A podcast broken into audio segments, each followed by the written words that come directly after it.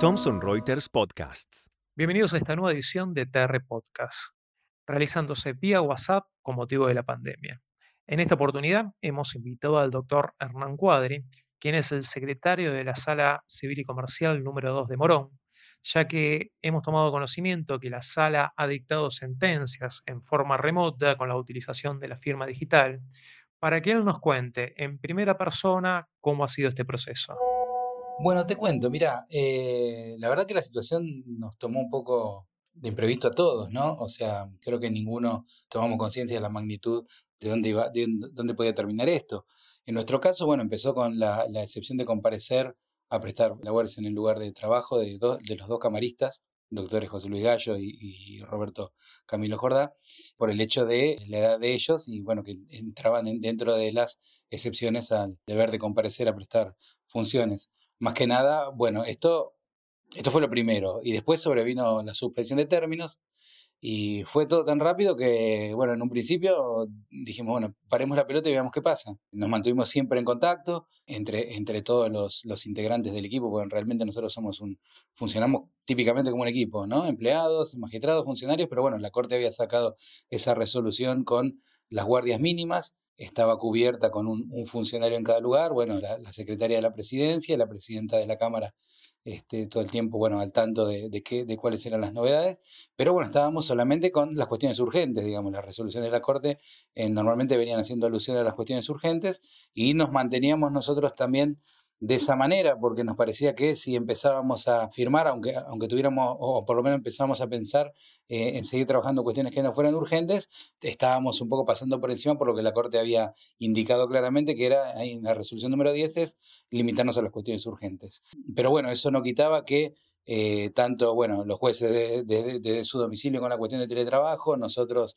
eh, asistiendo a las guardias alguna vez y todo, bueno, fuéramos avanzando un poco en, la necesidad de, ver cómo, cómo, íbamos a seguir para adelante, pensando justamente en qué iba a pasar eh, eventualmente cuando, cuando se restableciera todo, todo el funcionamiento. Bueno, y en ese contexto entonces se da la, última resolución de la Corte, la, resolución 14, donde se incluye este artículo que, donde se les eh, pide, digamos, a los magistrados que en la medida de lo posible no se atengan solamente a las cuestiones urgentes, sino también a despachos, interlocutorios e incluso las sentencias. Entonces, a partir de ese momento, bueno, ya eh, con los dos eh, magistrados integrantes eh, del tribunal, ya empezaron a pensar un poco en la posibilidad de seguir, este, de ir sacando las cuestiones que estaban pendientes, sorteadas de antes y todo. Y bueno, es un poquito la historia de, cómo se llega hasta el momento del dictado de estas resoluciones. En, el acuerdo que se celebró hoy virtual, que se documenta ahí, se resolvieron cuatro, cuatro expedientes, dos sentencias definitivas y dos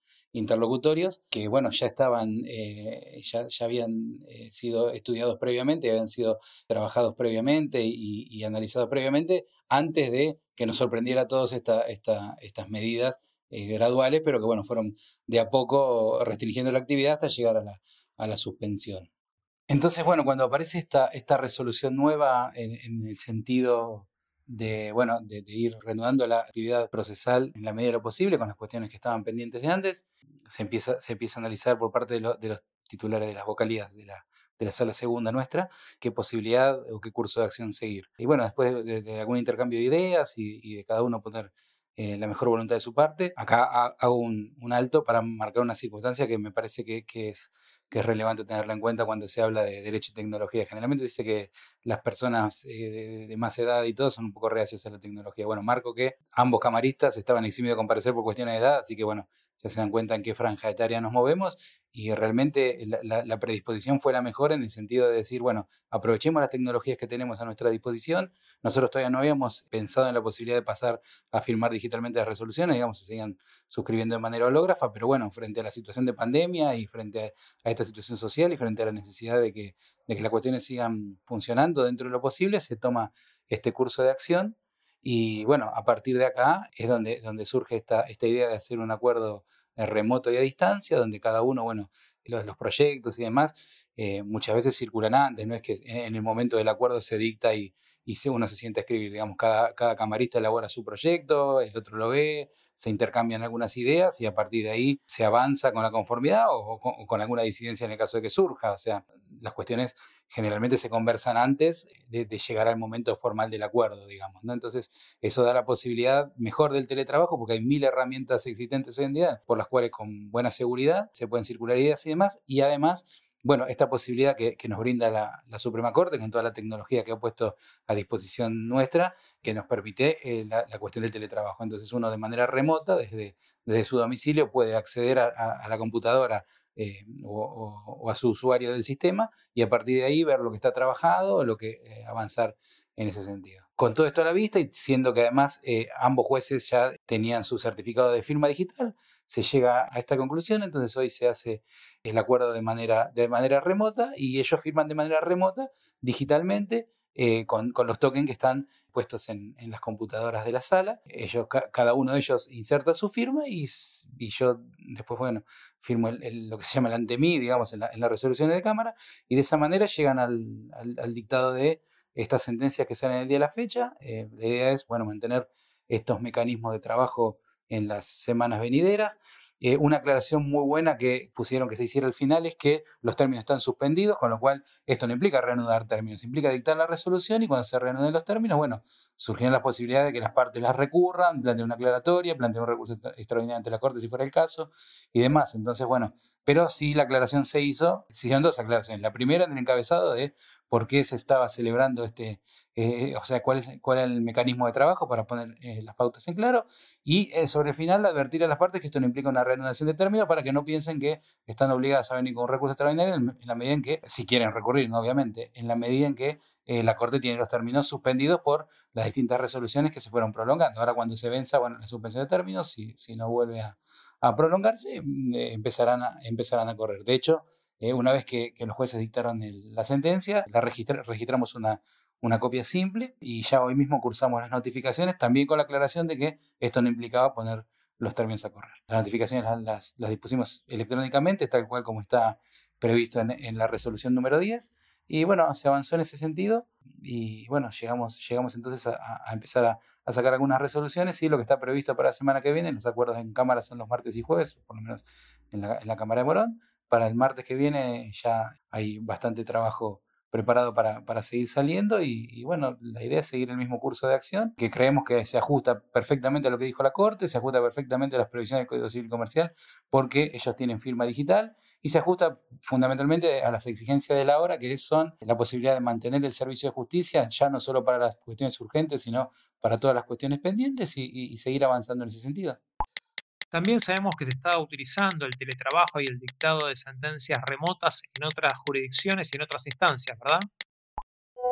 Sí, eh, a propósito de haber sacado el fallo, hoy eh, tuvimos noticia de que hay iniciativas similares, seguramente serán más de las que, de las que nosotros tengamos, tengamos noticia tan cierta. Sé de, que en, alguna cámara, creo que de San Martín, eh, se estuvo, se estuvo trabajando, creo que en la Cámara Contencioso Administrativo se estuvo trabajando alguna cuestión de manera similar y en el Departamento Judicial Trenquelauquen también sé, sé que se ha trabajado con esta modalidad. Eh, no olvidemos que en Trenquelauquen, bueno, está eh, el doctor Toribio Sosa que ha sido un pionero en toda la cuestión del teletrabajo y la implementación de tecnologías en la justicia de la provincia de Buenos Aires, ¿no? Así que sí, sé que ahí también estuvieron haciéndolo. Seguramente habrá otros que, de los cuales no, no nos hemos enterado, porque realmente la resolución de la Corte fue muy reciente y no, no, no, no, estuvimos indagando qué se estaba haciendo en cada lugar o no. Sí, seguramente habrá, habrá muchas iniciativas similares que, que, se estén llevando a cabo, porque realmente el, el, estado de cosas en la provincia de Buenos Aires a nivel tecnológico, si bien tiene sus bemoles, como, como siempre sucede en las cosas, es realmente avanzado. Si lo comparamos con el Poder Judicial de la Nación, en provincia de Buenos Aires tenemos firma digital de los jueces, tenemos sistema de presentaciones electrónicas desde antes de la pandemia, sistema de notificaciones, ahora el trabajo remoto que de manera muy, muy ágil eh, la, la, Suprema Corte salió a implementar dándonos a los usuarios y permitiéndonos trabajar a, funcionarios, magistrados y empleados también en condiciones de, seguridad de nuestro domicilio eh, y manteniendo dentro de lo posible, porque también hay muchas cosas que se complican con el trabajo remoto, eh, el servicio de justicia. Y también me parece que es importante destacar que esto no se está haciendo solamente a, nivel cámaras, o por lo menos eh, el registro que yo tengo, que es el Departamento Judicial de Morón,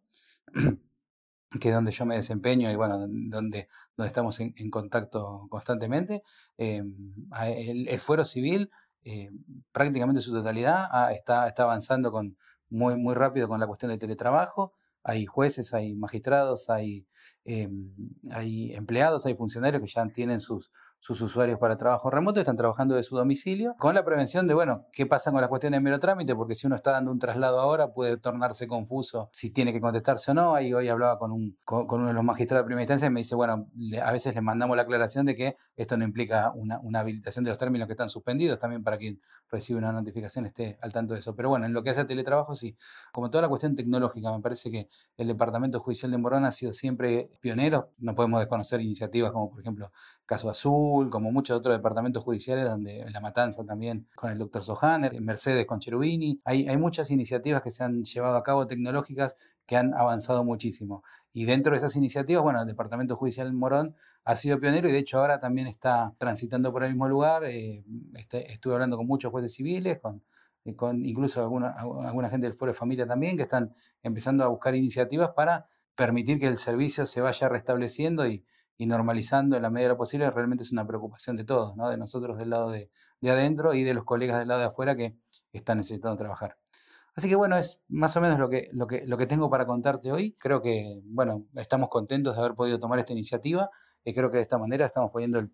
al Poder Judicial con este tipo de iniciativas, no, no, solo la nuestra, sino la de todos y fundamentalmente la de la Suprema Corte que, que, ha puesto todas estas herramientas a nuestra disposición, estamos poniendo al Poder Judicial en un lugar importante que creo que hasta a nivel mundial, porque si vemos las noticias en muchos lugares la actividad judicial se ha suspendido fuerte y la nuestra sigue. No nos olvidemos que, que la mirada de los tribunales online está siendo puesta en los países donde las cosas son un poco más, a veces se piensan más avanzadas que la nuestra y bueno, nosotros estamos poniéndonos eh, como tribunales online, incluso ahora están empezando las iniciativas de la Corte con las audiencias remotas y demás. Y bueno, en, definitiva, todo este efecto no deseado y todo esto tan duro que nos está tocando vivir con, esta crisis sanitaria, eh, no, no deja de ser una oportunidad para a lo mejor avanzar un poquito más rápido en, la implementación de las tecnologías, eso nos pone este, bastante contentos.